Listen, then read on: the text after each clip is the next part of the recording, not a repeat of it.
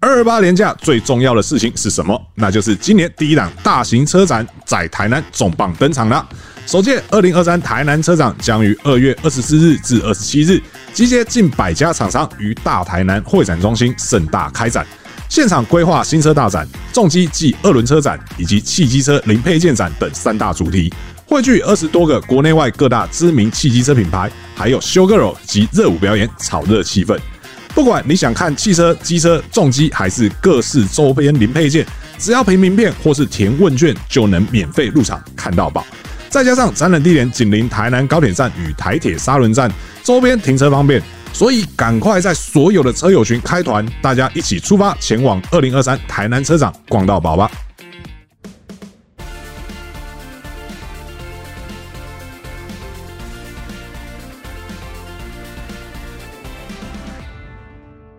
Hello，欢迎收听这一节尚恩带你上车，我是 E ET 土车车云记的尚恩。主跑车现在已经有九年的时间了，玩车这是不当中短十六年，不管什么车我都爱玩。节目的一开始呢，先会介绍今天的特别来宾哦，这一位呢是在科技产业有超过二十年资历的点子科技总编辑 Kissplay K 大。嗨，大家好，我今天又来上车啦！对对对，那今天终于有把这个科技业的这个 经历。科技加媒体二十年了，啊，科技加媒体，OK 对对 OK，对反正也是科技媒体啊嘛，对对所以还是在这个对对对产业里面嘛，是是对是不是对是？那今天请到 K 大来呢，那当然哦，一定哦，就还是要来聊聊这个 K 大专场的地方、哦。是，而且呢，这个东西事实上也是算你最早的老本行，对，没错对，对对，而且也待了非常长的一段对时间，对对，是面板，对对对对对对。哎，那家公司我们可以讲吗？可以啊，可以啊对对，对有有达光电，对对对对对，K 大其实在友达光电待了非常长一段时间哦、那既然要讲面板哦、大家应该很快就可以联想到为什么要讲面板，就是因为我们现在的车哦、这个面板是一块比一块还大 哦、而且又有各种不一样的应用方式对哦、啊，你看我们上一次讲的那个阿菲拉，对对对对你知道它前面有一个什么显示器，PD 车显示器，是是是对，那个其实也是面板啊。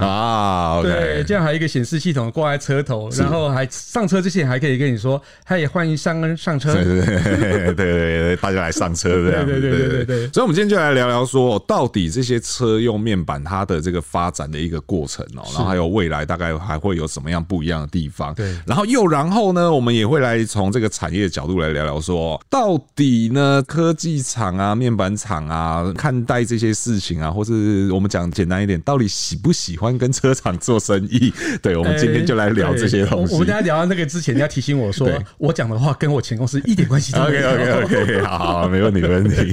好，那我们就先来看这个目前车上面板这件事情哦、嗯就好比说，我记得在那个宾士 EQS 出来的时候对，它那个 Hyper Screen，是对它那时候号称说多大，五十三寸还五十几寸，五54十四寸嘛，对对不对？那时候那个当下听到的时候是觉得是蛮压抑的，是对，就觉得说哦，怎么可以有这么厉害的应用这样？对对对对对，其实这个面板我看了，其实它是非常困难的一件事情是，因为它是不规则形状是，对然后而且其实我们的车的前挡它其实也是非常流线的，有弧度的嘛，是对不对？所以你要让这个荧幕，荧幕看起来大家就知道，像 iPad 啊，或者是你的手机荧幕硬硬的嘛，你根本就不可能把它。兜上去嘛，兜上去一块就是方方的，是而且我们面板都基本上都是方的，是它是不规则形状的。那其实这个技术其实相当难的，是对，那我们称谓这个技术，我们都会叫它叫异形切割。啊，OK，哦，然后另外它还有结合一个叫柔性面板是的一个技术。那柔性面板也不是每一种面板都可以做的，是对它像是市面上有几种面板是可以做，像是 OLED 那哦 OLED 对啊，我记得它就是用 OLED 的嘛，是对它不是对用 OLED 啊，那另外一个叫做 Micro LED，是那 Micro LED 这件事情，等一下会再聊哦。是但 Micro LED 现在其实发展虽然说已经很快速了，但是还没有到非常成熟。是对，所以你要在量产部分的话，它还有一段时间，但是已经慢慢出现在就是很多的展场啊，是或是说一些科技展的部分，你都可以看到它出现。是是是，所以说因应车子的特性的需求不同，所以是其实面板也一直在想办法要去满足这样的要求，是是又或者是说看这个车厂设计师脑洞到底可以开到什么程 度，到底还可以再做出什么样的东西来。以前我们都有一个非常有趣的东西，就是说我们会开发出一个面板的一个技术，然后去到每个车厂去做报告，然后说，哎、这个东西很好，你要不要买单？对这个东西很好，你要不要买单？但通常他会说要买单，但是就觉得你的概念很 好。但是有时候最后都不会落在你家做，他就把概念吸走了。啊哦对，然后后他就自己去想说，哎，我这个东西这个概念，我应该把它转化成另外一种方式，然后去找别家哦做这样子。好，哦这个好像听起来在各产业都有机会发生的事对情。对对对，那例如说像是哦，刚刚讲的宾士那个异形切割那个东西哦，那其实这种概念已经出现非常久了。要到这么多年之后，我记得在那个大概四五年前，我已经有看到类似的东西出现了。是，而且它就是 OLED 的面板，然后它也是可以折，就是可以贴合在你的前挡上面，哦，是说你的仪表板上面哦，它而且它仪表板跟你的副驾驶那边全部都一体的，对然后它有不同的形状可以去整个贴上去，是那贴上去之后呢，然后它就是触控什么东西都非常的好用，然后它整个系统也可以去做一些切割这样子，但是它最难的一点就是难做，而且又贵。对对对对对对对而且大概可想而知，那个良率应该不会太高。良率是还好，良率是还好良率还好，但是就是你知道车不比手机的原因是你知道什么吗？因为车的量少，对你车辆再大，你也不可能像手机量那么大，是对，而且它其实以特规的方式来做，你做了这家之后，你不可能用这家的样子是去卖给别家，是是是但是手机可以啊，嗯哼，对我十六比九，然后 Full HD 这个荧幕哦，我可以卖给 A，也可以卖给 B，对卖给对对 C 对对对对对而且我只要稍微改一下就是了。是是是，对，但车不一样，对就是特贵。对对对，你拿拿去给另外一家用，另外一家一看就说，嗯，这不是买一家车厂的东西吗？你怎 么拿这个来卖给我？然后或者说他不知道他装上 去了，另外这是厂商说，嗯，这不是我的东西吗？怎么在你这里？对对对对对那我刚好讲到手机跟车，我就会比较好奇是，一样都是面板，可是给车子用的，它会有什么比较特别要求的地方哦吗，？这车上就古摸。所以我们很快就要进到 这一趴了 这吗么？ 对。以下言论对不代表我前公司的立场，对对这对是我自己脑补的。呃，业内观察，业内观察，业内观察对对对对对，就据其他的公司的 R D 跟 P M 是跟我讲的，不是我们公司，对我前公司的。对做车厂其实规范非常的多。是，那第一个就是哦，我们前几期有讲到认证的问题。对对车的环境是非常恶劣的，是比起你手机的环境要恶劣非常多。我们手机最恶劣的环境是什么？你知道吗？就带去浴室洗澡。啊，对嗯对对，哦，对就这。样子而已嘛对对对。啊，有可能就带到海边去玩水，对，啊忘了就这拿样子出嘛来这样。对对对对，那大海边那一定死了嘛，就 不用说了。对对，那所以这个手机都跟你说不要在海边，就是玩去玩冲浪嘛，你要是不然你就要加防水壳嘛是。但车的不一样哦，那车你看，如果我们停在路边，太阳一晒，对车内温度至少六七十度以是上，温度可高了。那对你手机根本不可能有这样的温度，所以它首要的任务就是要。耐热，那你没有办法耐热的话，而且那个以前的荧幕，我讲的是 LCD 好了，LCD 荧幕它是用液晶来做的。那液晶啊，它其实遇到热、遇到冷，它都会可能有一些转不动，啊，会失效的。对，会失效的问题啊，或者是有可能结冰的问题。是哦，那但现在 OLED 好多了，那这个是耐热，然后耐冷也是嘛，哦，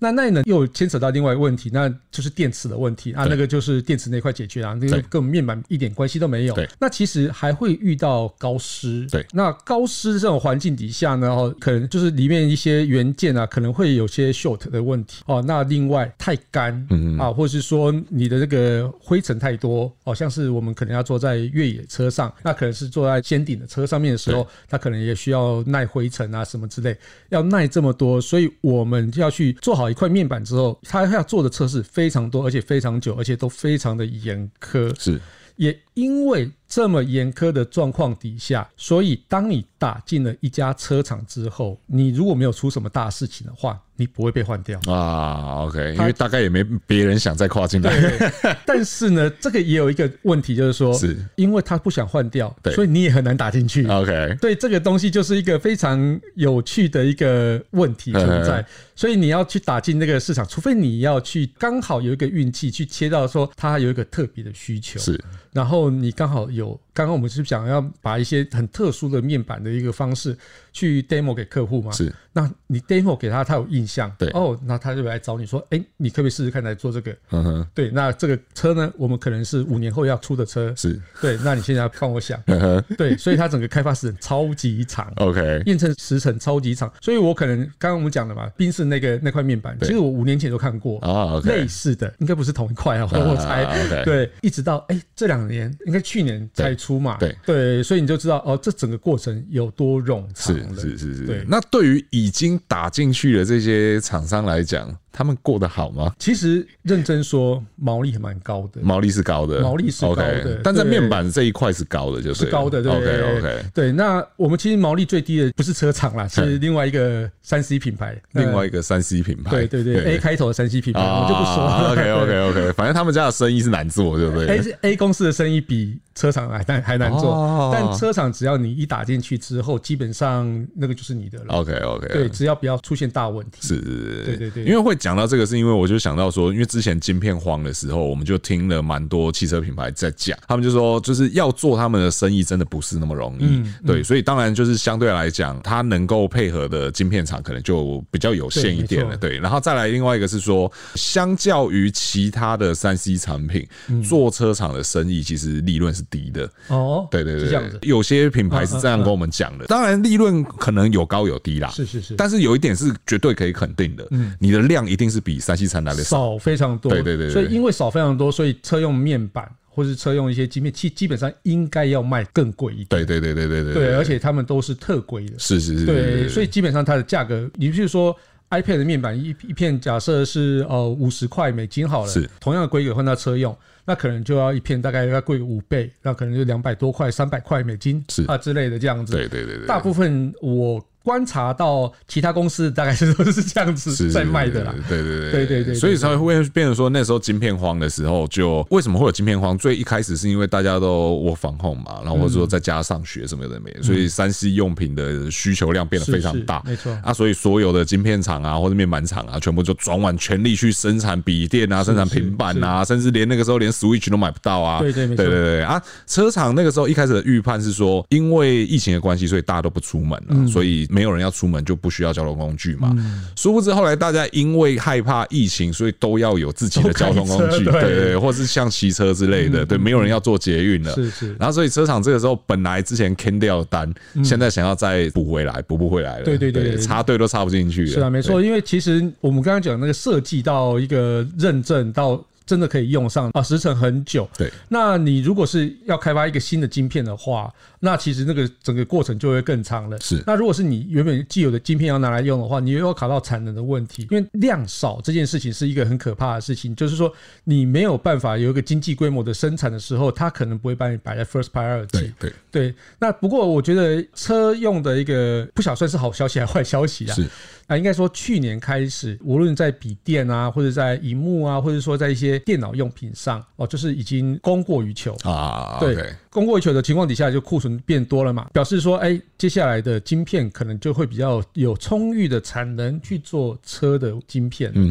嗯，啊，所以这个就或许这几年晶片问题可能会没有了。对对对对，那如果是电动车的话，另外一个问题就是电池啦。对对对对对， 没有电池啊 了。对对对对，不过也也这个你的讲法确实也跟目前我们在各车厂听到的是相吻合的。嗯就是虽然我以前都很常开玩笑讲说，每次都是说明年晶片问题就会缓解，然后明年航运问题就会缓解，然后一直都没有。但是现在听起来，二零二三、二零二四这样的问题应该是渐渐的就会没有了啦是是是对，因为没错你各国现在也没有所谓的风控啊、封城啊这些东西，现在人们都往外去了。对，那那个时候买了 iPad、买了 Switch，现在也都不玩嗯了。对，我的真实身边很多朋友 Switch 已经半年以上没开机了。 对，就是自从台湾就是都可以出去，都没有什么太大的困难之嗯后，对，大家都不玩 Switch 了。对，就是这个需求是一直在改变的啦。对没错对啊，对啊，对啊。所以说这个面板的产业之间的这个合作关系哦，差不多是这样子啦。差不多是这样子对对没对错对对。对那我们再来就来看一下，说就是关于这个，因为其实呃，车这个东西真的是到这几年才开始变得这么多触控。是可是我不知道大家有没有发现一件事情是，以前可能有一些品牌会强调说它的座舱是零按键，对对，没有按键，我什么东西都要在一块大平板上面去操作。真的很烦。，对，可是大家就会发现，渐渐的到后来这几年，好像不太再这么刻意去强调，对或者是说他会说哦，我们的按键是极少化，但不代表是零。对对对对对对，对这个东西其实就是，我就想到之前有一篇报道是说什么英国研究说英国研究可信吗？对，我跟你讲，这个可信度真的是非常 之高。你说对对你说对，他就讲说，哦他说根据他们调查，后来就得出一个结论哦，是说按键越少的车子，嗯其实使用体验是越差的。 我也这样觉得。对对对对对，其实我自己开了 Tesla 之后，我我自己没有买 Tesla，但是对我开了几次朋友 Tesla 之后，然后我发现哦，我好困 扰、哦，到底在哪？ 对，到底在哪？而且其实它有些功能界面，它是已经设计算设计的蛮好的对对这个对界面，但是你还是会一头雾水，找不到。是然后后来就没送啊，就直接用声控的， 啊，它的声控的体验是好的吗？我觉得蛮好的。蛮好的，是不对，我是？觉得 Tesla 声控体验算是哦，像没有像 Apple 那么好 OK 但是它已经算是很厉害的了，很接近了，这样子。对对对对对只要不要讲错话，让它宕机都没问题，对不对？说什么关键字 吗？对对对对对对对，我忘记那个字了。对，就某一家店的店名，然后讲了之后，它就会宕机宕。但是你看，这个就是好比说，明明只是一件很简单的事情，然后可能我们在一般的车上是你手伸过去就解决了。对对，然后结果在这个所谓的全平面或者是所谓玻璃座舱里面，对对，然后你就要花时间找，然后找不到了，还要再用声控，就绕了一对大圈。其实这个东西是一个习惯的问题，你知道吗？是因为我们应该也不是说习惯的问题，这个叫做车的体验的问题。是我们在开车的时候，你根本不会想要去看你要按什么按钮，对你都很直接用摸的就对知道按钮在哪里。譬如说你要开冷气，你就知道它是左边的旋钮，你就转一下。啊，可能第一次、第二次可能要瞄一下，对第三次之后你可能就不用看了。是，然后你要甚至转电台，对，啊，甚至你要去按播放 CD，现在没有 CD 可对以 放，对放音乐啊放音对乐哦，那你都不用去看，你就对可以按到这些哦 play 啊什么东西，是更不用说啊，譬如说你要什么雨刷啊什么东西，那当然雨刷还存在啦，是哦是是对是，是某某车厂的雨刷那个还存在，啊对， 车灯也存在啊，所以那个不用担心。 OK，对啊，所以像那种比较重要的空调，对哦，或者音乐那个部分，你就变成说你要去靠声控，或者说你要去找那一块荧幕去按，是那这非常不直觉啊。对，而且其实，在开车的时候你要注意路况，所以你要去看荧幕这件事情也不是对的。对对对对对，它其实违背于我们的本能啊呐、对对对对对对，没错。所以其实按钮这件事情是非常的，实体按钮这件事非常重要。对对对对，它还是有那个存在的必要性啦。是然后而且我觉得现在的车厂其实也很聪明，是以前我们都会觉得说按钮啊，一个按钮一个 button，它就是一个独立的是嗯的实体。那现在其实有一些车厂，大家如果认真去看的话，你会发现它其实是一片，然后上面有好几个按钮。对对对，它对其实是用触控加按压这件事是情，是然后去是感应说你到底按了哪一个按钮。对对对对，那没这样做的好处是什么？就是你既想要让这个车子看起来是比较简洁的，但是我又可以维持这个过去的方便性嗯是。对对，对那个做法是 OK 的。对，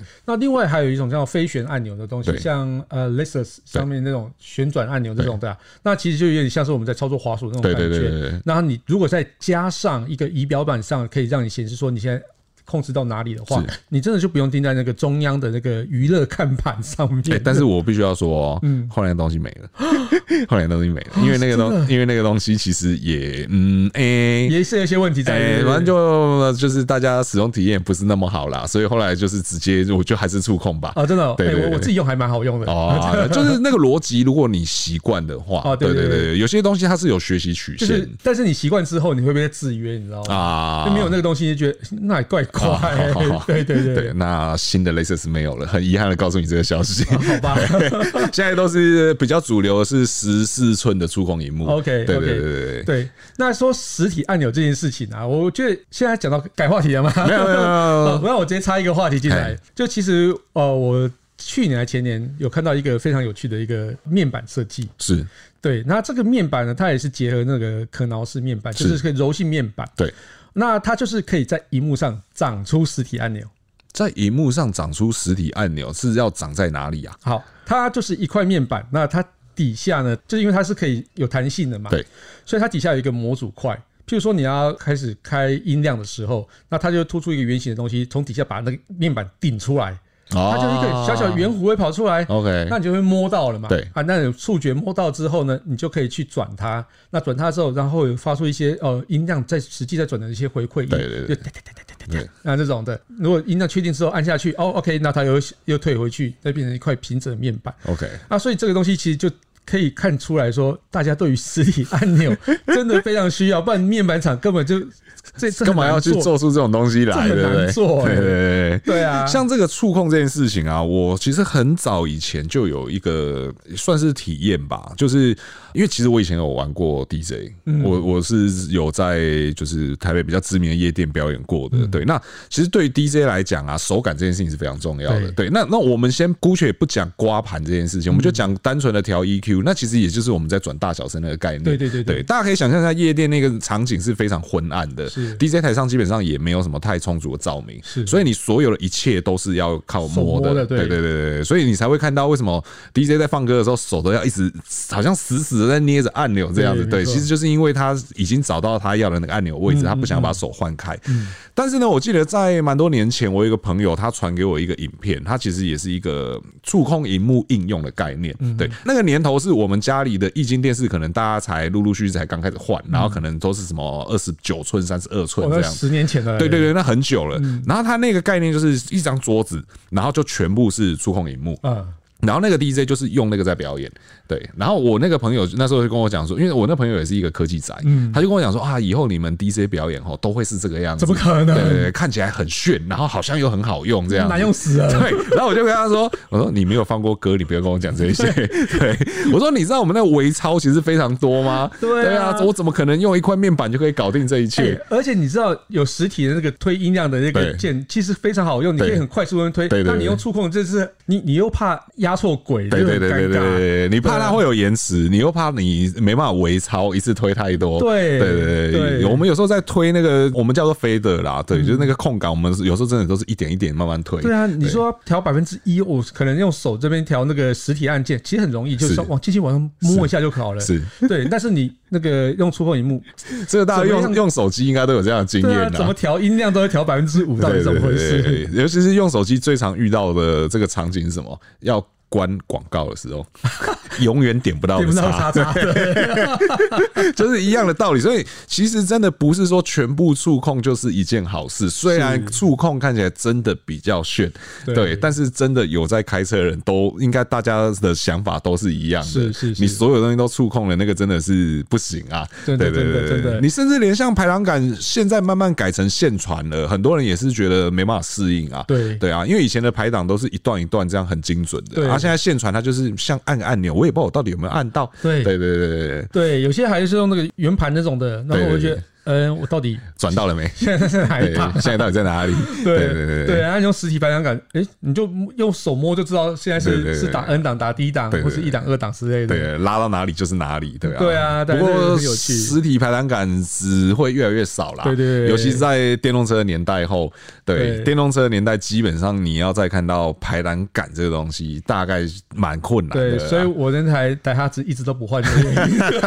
我那台打哈子什么都没有，对对，连那个荧幕也没有，哦对，然后只有就实体排档杆，什么都是最传统的这样哇子，塞，这个也是好复古啊，超对。超复古的对车，，但讲到复古，就会衍生出另外一个问题哦，就是我们刚刚以上讲的很多都是新车，对对。那现在其实蛮多人哦，他想要有一个新车感，嗯啊，最简单的做法是什么？去换荧幕，对装一台安卓机，嗯对对对对对对而且对看起来好像每一台车都能装，对没错有各种不一样的那你个可以挂框在外面的，也可以砍在里面的，对对对，或是看起来像就像原厂的一样，对，对而且也可以看起来像 Tesla 的车一样的这种的 有有有有有有有，对像我的车就能装那一种嗯直立式的，嗯好像直立式的十对七寸还是八寸，对对对对对，很大一块，看起来很炫，对对。但这个东西它真的就是就这么简单吗？我就是好像随便放一块平板上去，就这样就就好了吗？其实它会不会有什么隐患之类的？ 你要说简单很简单啊，对就它真的就是像是平板一样对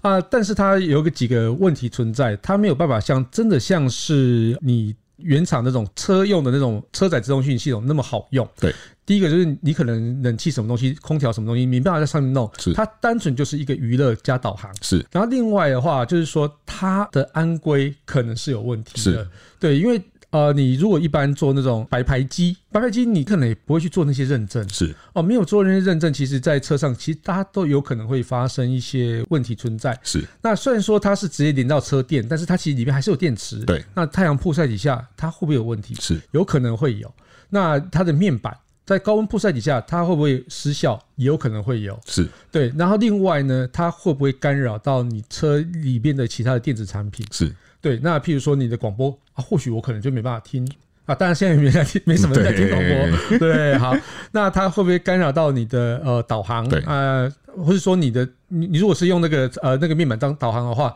它的天线到底连得出去连不出去，有没有准确的问题？对，那你车里面的东西是不是会干扰到它的导航？是对，那这个都是一个问题存在。那另外一个最严重的问题，基本上啊、这些的车载的安卓机都不太会去买，就是有 GMS。那啊所谓 GMS 就是 Google 的一个认证。是，那 Google 这个认证有什么作用呢？就是可以让你使用 Google Play，对啊，就是那个 Play 商商店店，对好、那 Play 商店以外，你还可以去啊、呃一直做升级，是但是你那个东西可能是用不知道从哪里来的一个对软体系对统，来路不明，来路不明，对，那所以你在升级上可能也有一些问题，是那有可能你一升级之后它就挂，对，是那有可能升级之后你的 Play 商店就无法用，是，对对对对，哎、对你不是有这个经 验吗？哎、对啊，我这是故意想考考你而已啊， 没有，因为其实我自己用安卓机用蛮久的了，嗯对，那也只能说这一路走来血泪非常多啦，嗯对啊，那其实包含到像风险的问题，大家都会觉得它就是一块平板，能有什么风险？对，但如果大家有印象的话，其实去年还前年有，好像在台北市有一个计程车司机，他在车上车子不知道为什么起火了，嗯那那个司机很不幸也没有逃出来，对，那后来抓到起火的原因呢，就在他的安卓机上面，嗯对，那装的好像也是白牌的机子这样，对，嗯然后还有像你刚刚讲的更新的问题嘛，这个我也遇过非常多次的。那但是有一个小小的要要讲一下，是说关于空调能不能在安卓机里面操作这件事情，其实有些车子是可以的，嗯可以连的嗯对对对，可以连的，但是呵那个稳定度呵呵 也是，呵对我曾经堪忧这样子我曾经看过车友的例子哦，大热天，然后就是什么台北市三十七八度这样嗯子，那正常来讲，我们上次就是要开冷气嘛，对不对？它可以开嗯。但开出来是暖气，然后切不掉，哇，好舒服 哦，对，直接升级桑拿，你知道 吗？然后那车友超崩溃，就停在路边，然后是赶快在社团跟大家求救。对啊，然后后来就有人跟他讲说，你有办法的话，看能不能机子先拔掉对，至少没有冷气，但也不要吹出来是暖气。对对对对对对，然后赶快再把车子开去检查哦，所这以它样。是完全把那个空调的实体的东西取代掉啊，了，就完全取代掉了，对，哇你就没有空调面板了，对我的对对，妈呀对，像我的车在当初在装的时候，就是也有这样的选项，嗯就是我可以把面板替换成他付的面板，嗯啊，我换成他付的面板之后，我除了有他的面板可以操作，我同时也可以在荧幕里面去做操作，但我觉得那太可怕了，所以我嗯对啊我所以我没用他的面对不对听板。到那个经验就知道很可怕， 对我用的是我自己的面板，对对对我还是对用原车的面板。那用到目前为止，其实当然也还是会有一些不稳定嗯啊，或者是什么，但是至少看起来我还我还能够车子还能够开到现在啦。对对 对，虽然说今天在去采访的路上车子坏了，对，但是跟那块面板没有关系，好不好？我再次强调，跟那块面板没有关系啊，也跟那个车子的品牌没有关系，好不好？那个车子就是有一些对嗯小毛病，好，呃这个岔题了，不说了。老了老了老了，对对对对，那所以其实我们就可以看得出来一件事情是说，大家都会这样子想。对就是我们一般人都会这样想，就觉得说我要让车子有科技感、有高级感，那我就是塞面板。对嗯对，那除了塞面板这件事，或者说面板它还能够有更多什么样不同的应用吗？在你在业界的经验，你有没有看到哪些比较有趣的东西？有蛮多有趣的东西，不过我先岔题一下是。你刚刚讲到这个让车子有高级感这件事情、啊，对我我觉得车载车自通讯系统这件事情，就是让平价车有着高级车享受的对一种对非常重要的元素。对我车可能做的没人比较好，但是是我车载系统做得比人家好，我就可以让这车主觉得哦，OK 就送了。对对，或者我价格就可以往上加，对，这是最直觉的。对或者说我就是平价，对那我就可以给你这些比跟高级车更好的一些系统。是是是，其实我我认真觉得，我们台湾品牌那个哦，那个品那个车的品牌，对，它车载自动讯系统做的真真的是好你说我纳吗？我我 不说， 没有啦，其实就是纳智捷啦，对对啊，对啊，因为纳智捷确实在这部分的。诶、你要说氛围的营造上面嘛，其实前期就做的不错。对对对对对对对，那尤其是到后来，因为现在就是跟红海合作了对嗯嘛，然后推电动车嘛。那我不知道你那时候科技日你有在吗？我我不在哦，你不在，对对对，但是它现场那几辆车，包含到即将要正式开卖嗯的 N 七、然后或者是像其他的小车、Model B 或是大台的这个皮卡车，嗯它上面的面板基本上看起看上去那个科技感是真的蛮够的，对。我是最近接触到一台是这个新的 neo 那台啊，那个 U R X U X Neo， neo 对，然后它其实就跟 N 7的其实是差不多的啊，一样对的，对对对同一对款对，嘛其实非常接近，对，那其实它的科技感就非常好，是所以所以你会上去，如果只坐到车舱里面不让你看车的外观的话，你会觉得，哎呦，这台差不多能 八万。嘿嘿 嘿是台高级车来的， 对对对对对，那、事实上它其实就好像一百不到嘛，好吧？呃，对，就就价格还蛮亲民的哦，啦，对啊对啊，所以就是瞬间会让车整个升级的感觉。是嗯是是是，是对对，然后我要回来我的刚刚你问的问题，然后怎么突然差题差那么对远？拍对谁对，拍没事谁？没事没事，对，其实现在车用的面板非常多啊。我们刚刚讲的，呃，有那个什么凸出来的那个模组，那对个讲完了嘛，哈对。那其实，在柔性面板，它其实还有一些应用，是叫做卷轴式的面板。是那卷轴式的面板这个是非常有趣的，它其实也好久好久以前就有了。是那 LG 很久以前就有这个面板，是那它是用 OLED 制作的，所以它以前是坐在电视上，是它可以让电视升降升降这样嗯子，然后就是你要用的时候就啊、呃卷上来，不要用的时候就收收下去，是底下有一个小盒子，就是放那个卷轴的一个地方。是那车用用卷轴有什么好处呢？你就是一样啊，你要用的时候你就把它弄上来，是但是如果荧幕生态上来的时候，哎、我们在开车的时候有时候觉得挡视线哎，对啊，对你这样好烦哦、你可以降低一点吗对？那如果你是原本的那个，就是不能卷轴那种，你就挡到了。是对，所以我就可以把它缩下去。那我要呃，有时候在车上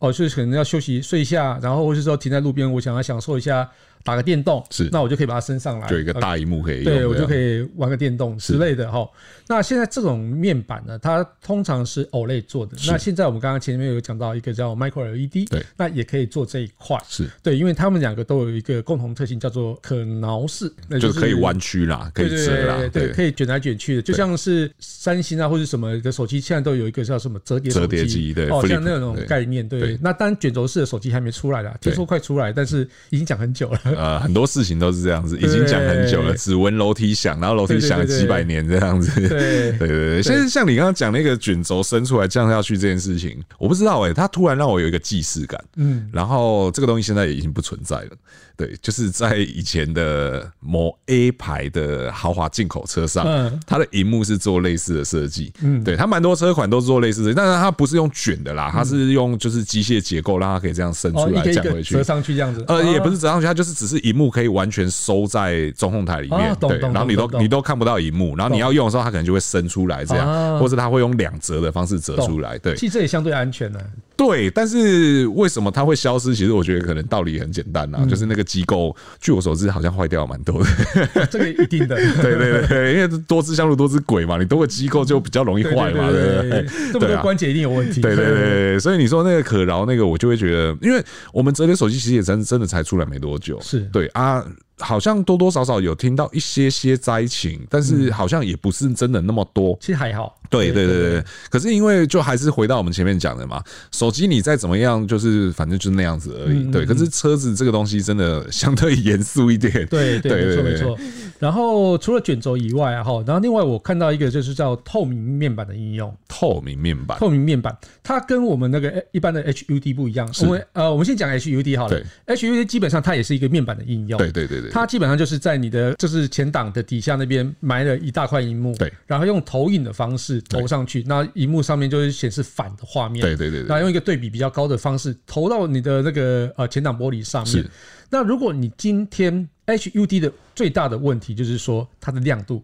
啊，不够对，对哦，然后而且很容易受到外界光线的影响，比如说它外面是阳光比较亮的时候，你根本完全看不到东嗯西。给 Moon Sub，对对对对，那但是透明显示器就有可能会可以解决这样的问题，因为它的亮度很高是哦，所以你就可能是在前面前挡弄一块透明的一个显示器，是然后透明显示器其实就是有点像 HUD 一样那种感觉，你可以把很很多资讯直接在上面显示。是那现在这个也是有两种技术，也是刚刚讲的两种，叫做啊，对 OLED 跟 Micro LED。对，但是现在大部分的车会想要往 Micro LED 走是的原因，就是在 OLED 的荧幕它的亮度没有那么亮，啊，，对它 E 最大的亮度不会比 Micro LED 亮。嗯哼，而且其实车用的荧幕有两个非常关键的东西，就是一个要够亮，对一个要够暗。对对对对对对对，那因为晚上你如果亮度不够暗的时候，你会很挫伤。对对对对对 尤其你用在 HUD 的时候，哦是那个真极干扰。对对哦对你最好是淡淡的颜色，让我有看到就好了。对对对对对啊，所以这个亮度的 range 够广的话，那像是 micro LED 一定是可以做到。那是 OLED 也可以做到很暗，但是它做到亮的时候就有点困难。嗯嗯对，那这个应用的话，除了在前挡玻璃做那种 AR 的应用以外，那车车窗旁边也是可以做 AR 的应用。是是啊，譬如说你可以当成一个叫做旁边有来车的时候，那它可以侦测你的距离之后是，然后去秀在资讯在上面。是，那或是说你可以当成后挡玻璃的一些资讯去去应用，这或样者子直接当做电子后视镜的面板来用。对对这对样对对对对对。对，其实这个应用都非常的广泛。是是对是，对，所以说看起来未来好像还有蛮多东西可以玩的。对对，对，但车上我觉得最近我看到一个最有趣的东西，是叫做隐藏式喇叭，隐藏式喇叭，就是它很小，是对它不像我们以往的那个喇叭都是有音盆什么之类的对。对，至少大概高音可能会是一寸两寸，然后对低对音会对是对五寸六寸。对，对因为我也有在玩音响啊啊。对对，我通常低音就只要一颗丢在后面就好了嘛，对对对因为低音没有方向性嘛。对但它这颗就有点特别，它很小，是可以藏在你的车柱啊、车哪任何地方。是那它的发声方式呢？它是用共振的方式，是啊，没哪一个不是用共振？对不起， 它不是自己共振，对对对对它是引起别人共振。对对对，对，譬如说，就是贴在你的那个前挡的那个支架上面，是那支架就可以整块支架当成你的喇叭，是贴在玻璃上，玻璃就变成你的喇叭，是哦，所以它就是很多的应用，所以呢，它其实就是很好安装喇叭的位置，是啊，所以你要装安装立体喇叭的位置的话，那其实就会比一般的音盆要来的方便许多啊，是因为这个东西很小。那事实上，这个技术呢早就在电视的对领域上出现过了、哦对，那就有一个品牌，它其实就是把这种喇叭的方式就直接粘在它的那个。荧幕面板上面，借由荧幕的那个大面积直接来发声。对，这次在车上推出呃车用的这种隐藏式喇叭，也是同一个公司推对出的。对对对对对对对对，我不久前才有经手的那一篇报道。对对嗯对，对那这个东西它其实，诶，我不知道大家有没有概念哦，就是我们刚刚讲汽车音响啊，它事实上很多是。车厂它已经把车子设计好了，嗯，然后再想办法找地方去塞这些喇叭。嗯，那大家也知道，我们坐在车子里面，并不会坐在车子的正中间，对真正的正中间，真正的正中间是不会有人在那个位置上面的，因为你真正的正中间是扶手那个位是是置，对。那所以就会导致一个问题是，大家都会觉得，哎、怎么好像听起来那个声音就是不是那么的偏一边嗯对，不是或不是那么的完美，因为这当中会牵扯到一个叫做偏轴的问是题。对，那有了这个喇叭之后，就我就可以想要尽可能的是我想要放哪里就放哪里啦。对，当然它可能还是会受到材质的限嗯是制什么那一没些，错对，但相对来讲发挥的自由度就会比较高高一很点多。。对对对对对对，那其实像倒也不是完全说每一家车厂做喇叭都是这么做啦，像某 V 牌，对这个曾经是瑞典的品牌，他们就曾经某一台车强调说他们在设计车子的过程当中就已经考虑好了喇叭的位置。哦对，而且像你刚刚提到一点是说，你说低音放后面，低音没有方向性，所以没有关嗯系。在汽车上面，其实这个问题还蛮大啊的，真的哦对对对对对，但是一定有一些手段可以让你，你虽然中低音放在后面，可是让你感觉它是从前面来。哦对对，只是那个东西就有点深。对我们今天这边就先不讨论。对对对，因为那个也是另外一段血泪史啊。是是对是对对，那所所以以。勾出你很多血泪史， 又玩 DJ 又玩音响对，对对对对，那其实后来也有一些车厂，就大家都知道这个问题，所以呃，在早之前，可能大家知道有一些重低音是放在椅子下面，嗯，我们讲的是原厂的啦，原厂的设定。现在有越来越多车厂是把重低音放在前面挡火墙那个位置，为了就是要让你能够觉得重低音从前面来，嗯，而且它不用花太多的成本或太多的力气去去做这个东嗯西，这样子，对啊，对啊。好，那所以你觉得未来还会再有什么样的杀手级的应用吗？或者是你会觉得这个产业会往哪个方向去走？接下来我要聊这个论点，其实不是我我聊的，是应该是前几天对 B N W 的那个忘记是谁，对他直接说以后车用面板将会消失，对，我们全部都用 H U D 来取代，或是全息投影吗？全呃他也没说到他全，没有选择，哦他就是，OK 说是 H U D 抬头显示器来显来取代哦。 OK，然后他这次推出的车就是啊，用 i v g n d 那个概念车对放放在上面嘛，对所以它全部都是用 HUD 的方式。对，但我一直认为这件事情是有点不太可能是会发生的，是毕竟它的那个啊，第一个我们刚刚有提到，就是你如果是全部用 HUD 的话，它的亮度就是一个问题存在。然后它是不是会干扰到你的驾驶行为，这个也是一个存在。是那但是它其实 HUD 又是一个很好用的东西，但是我觉得这两个东西一定会是做并存的。互相搭配，对对对，所以以我觉得车用的一个荧幕是不太可能消失的。是但是它这台车，我觉得它这个论点是有趣啦，但是但我我不想承认它是对的。是嗯但是它这台车有一个很有趣的地方，是就是它车壳会变色，对 三十二 色嘛，对不对？对，而且这个变色又跟台湾有关系，对对，它是用元泰的一个就是电电子纸的一个技术哦，所以它是来去做。用哦电子纸下去做的。对，那 OK 电子纸刚跟刚刚我们讲的那个 OLED 跟那个 Micro LED 的有相同之处，对就是说它可挠性是非常好的，是所以它可以很服贴在你的车的所有的线条上面是，所以它就很容易去坐在你当成车壳这样子。然后另外就是电子纸这个技术也很有趣，就是说电子纸是一个非常非常省电的一个显示器。是当你固定了一个颜色之后，你颜色转到这边之后，你只要不要改变颜色，它是不会耗电，是而且它算是有点像是反射式的，所以你是外面的光照到你的那个车壳上面，它才会反射出来那个颜色。是那如果是在开在很暗的地方，它也不会主动发出亮亮的地方，让你觉得它很干扰。是，对，不会像很奇怪的 车那个花车一样那种感觉。对对对对，那这个也是一个非常有趣的技术啦对。但是这个技术，我想应该是不会实现在真的车上了。我也对觉得。不会，因为最困扰的问题是，那你这车子行照上要印什么颜色呢？哎、这个好像不止台湾有规定吧？这应该全世界都有规定啊，对全世界都有规定啊啊，因为你车要色是一个必须要被注册的东西啊，对对啊，因为这个也是辨识一台车很重要的一部分是啊。是是，没对啊错。，虽然说我大家可能会觉得说，哎、那你彩绘的车是行照是印什么颜色？我跟大家说，彩绘呢，它会印主要的三个主色，嗯对，然后后面会再记住彩绘，对对对，对它不会去记说你是什么图案，但是行照上至少还是写得出来的，对。可是如果车色会这样变的话，我还真不知道行照上要怎么 写，对对对，对其实你知道我，我看到这个电子纸的这个显示可以变色这个东西，是我觉得它最好用的一个地方在哪里，你知道吗在在哪边？GT 那两条。 ？GT 那两条你说 GT 的车壳上不是都会画两条白色的那个线啊吗你？说从从车头拉到车尾那对一条，对对对对对哎对，那那个来变色。用那边去变色哦。对啊，啊，那个也不会影响到车的法规问题，然后它又可以有一个车的特色啊存在。有机会，你那个线不能太粗，它不能对占比全车占比好像百分之十还十五以上，对，对，或是对说你可以用在一些小花样对上对对面。小花样上面，我觉得是有机对会的，对对对对对，这个就就可以应用到了。对，那其他东西我是想不到对啊到底对啊可以怎么用。你弄在全车这个，我是觉得不太啊可能。我知道啦对嘿，可以拍那个什么，就是夺命关头，是不是嘿？绝命关头，对哎那个电影叫什么？这这就有一部电影《绝命关头，对就是反正就是要去开去抢东西的时候，对呢抢完之后，赶快马上换颜色。对，